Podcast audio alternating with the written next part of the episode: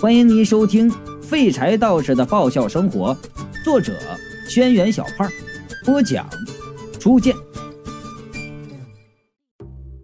坐在驾驶位置上的司机摇摇手，我脚底下的头颅啊就开口道：“我这车不拉生活和妖怪。”我呀，用询问的眼光望向两个鬼差。吴相望扭头轻声对我说道。运气不好，遇上这车上坐了一个生前修过道的。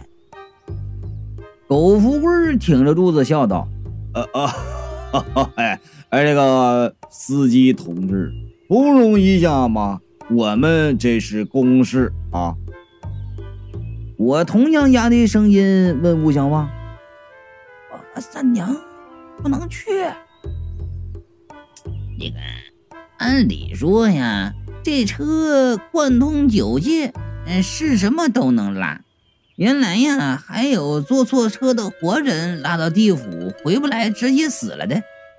吴相望说：“可是生魂、妖怪和普通人不同，妖怪和这个灵魂脱壳去地府的生魂呢，都是有两把刷子的。地府阴气重，长去呢有损身体健康。”但是你不用担心，你有貔貅护身，不会有事就是平常呢，也没谁闲着没事去地府旅游去。真要是去了，那全是大事这真真是太可惜了，这是。听到不能去了，我十分的高兴，连声就说道：“啊，那个既然不能去了，那我和三娘就不在这磨蹭了啊！你们也别费事说服他们了，我俩直接回去睡觉去了啊！”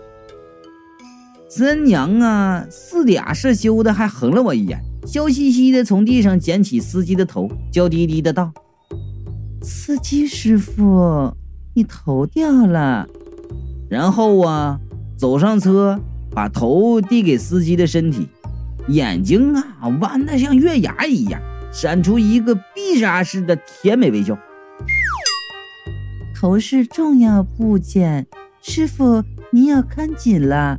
丢掉了那就不好了哟。这狐狸精本身长得就漂亮，那嗲兮兮的声音配着那倾国倾城的笑容，那鬼司机马上就看呆了啊！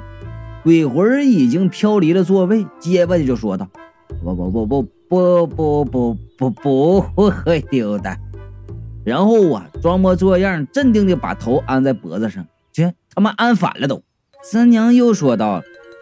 司机师傅啊，你这头是老毛病了吧？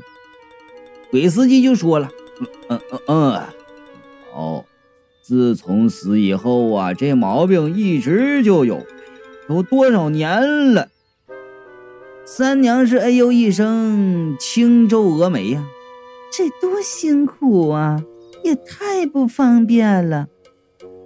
司机呀叹了口气就说道：“哎呀。”没办法啊，三娘就说了：“师傅啊，我认识一个画皮的姑娘，手工啊做的特别好。改天呢，我带她来给你缝缝。”我一听他这说话，就知道那说的是云美，心想这不害人家吗？啊，他这在我裤子上绣乌龟，我至少还能换个裤子；他要是在人家脖子上绣个绣俩王八。那那司机岂不是要气得魂飞魄散了？可司机呀，被三娘的美色给迷惑了，啊，没看清楚这句话背后啊蕴所蕴含巨大的阴谋，十分的高兴。啊，这真真的吗？啊，这太好了！三娘又说道：“司机师傅，我们到地府绝对不闹事儿。你看，我这不是还有鬼差带着吗？”而且你看，我像是闹事儿的人吗？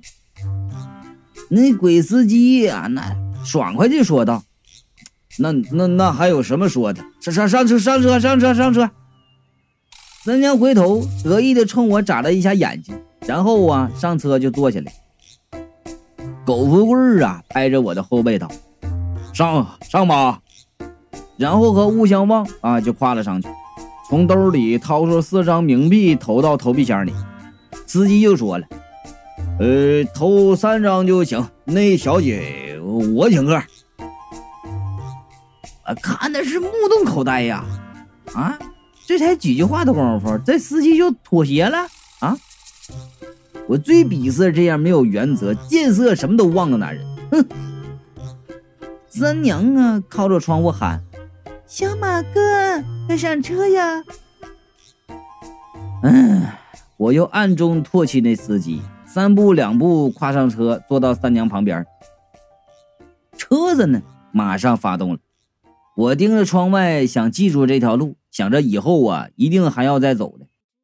结果，这开头还能看到路两旁的树呢，后来却是像开到了没有灯的隧道里一样，那窗外全是黑乎乎一片呢，分不清个方向。看来看去，看不出有什么不同，索性转头和三娘就聊天。正聊得兴起呢，公交车停下来，狗夫人对我说。雷锋同志到了。第七章地府。此时我左右四周如同这泼墨一般，漆黑黑一片。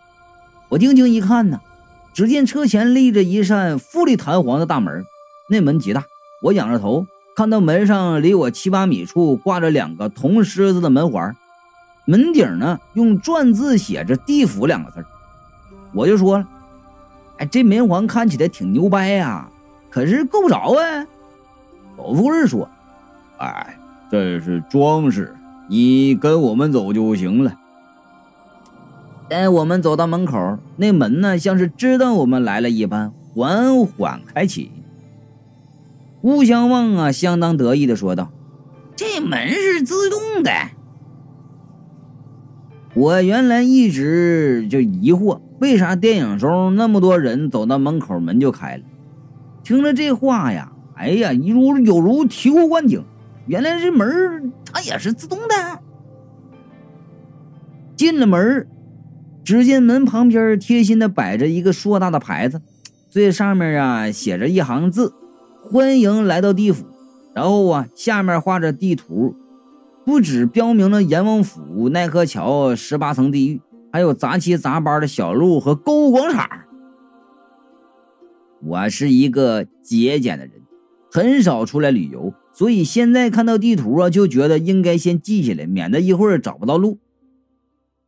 狗富贵一挥手说道：“呃，那个同志们啊，呃，有我们在啊，还看什么地图啊？啊，走吧，走吧，我带你们认认路，等你们以后死了过来就不会迷路了啊。”哈哈哈！哈狗富贵人不坏，但是说话有时候怎么就这么让人讨厌呢？这这这，身旁摩肩擦踵的都是鬼，死状是千奇百怪的。我走了一路，几乎将人体器官的构造看了个全。心想这回回去肯定有一阵子不想吃肉了啊！这回可省钱了。哎呀，要真说起来呀。这地府猛的一看呢，和人间也没什么区别，照样是灯红酒绿、人流攒集啊，甚至连垃圾箱都有。涂在上面的标语呀，也十分的有创意。哎，写着什么“地府是我家，爱护靠大家”，什么“严禁随地乱吐血”，呃，“乱扔内脏者罚款”之类的话。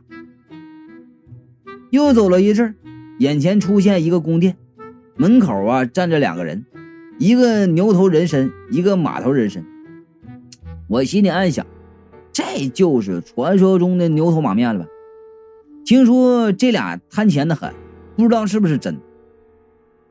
苟富贵乐呵呵的走过去说：“哎，哈哈哈，哎，那个两位小兄弟呀，我是管阳明村的警察啊，现在有重要的事情要见阎王，请两位通报一下。”牛头一挺胸，嗯，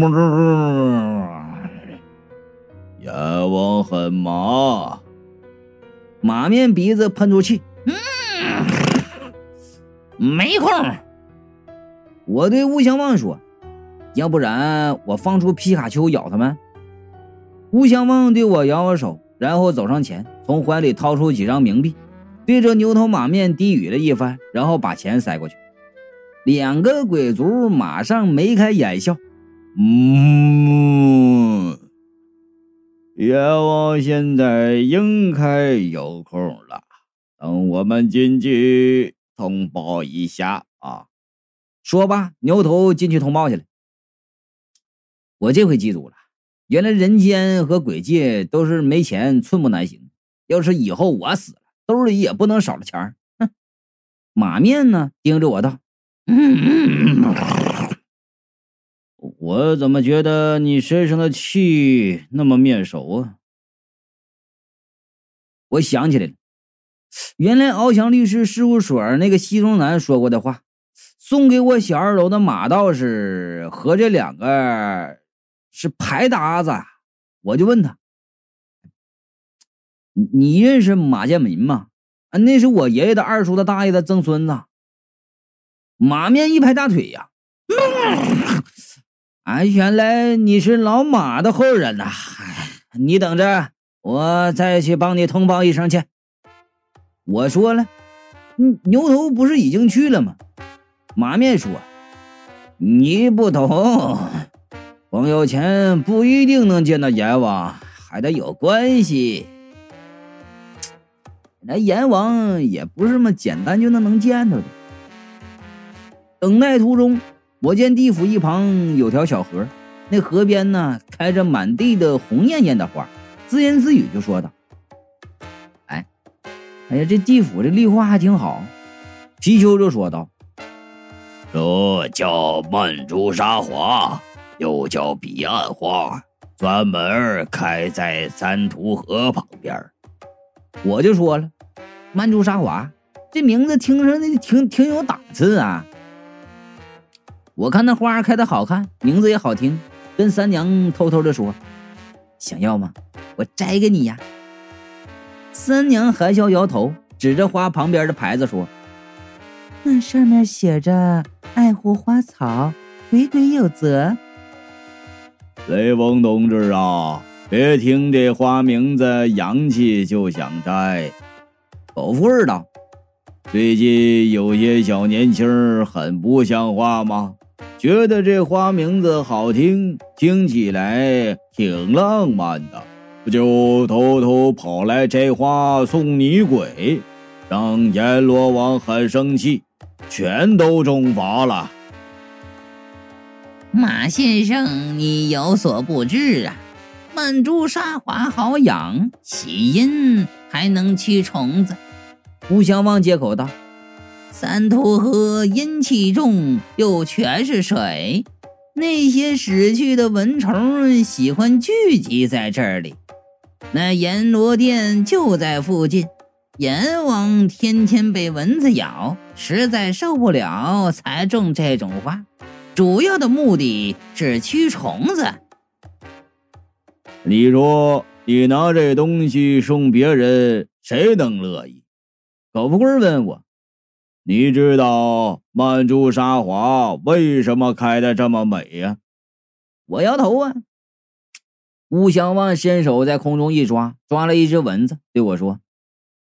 因为它下面埋着尸体。三娘轻笑着问我：“小马哥啊，你还想摘花送我吗？”我严肃的说：“爱护花草，人鬼有责。”说到这儿啊，牛头马面走了回来，然后说道：“嗯，阎王要见你们了，进去吧。”我和三娘不相望，就要往进去。狗富贵说道：“啊，等下，等下，你们先不要急嘛。”然后掏出几张纸钱，塞到牛头马面的手里，说：“啊，同志辛苦了啊！我叫苟富贵，是阳明村的警察。以后见面啊，咱就算是认识了啊。”然后啊，亲切的拍拍他们的肩膀，转身和我们说：“啊，走吧。”我恍然大悟啊！怪不得人家能当官呢，到哪儿都不忘了铺路。你看看，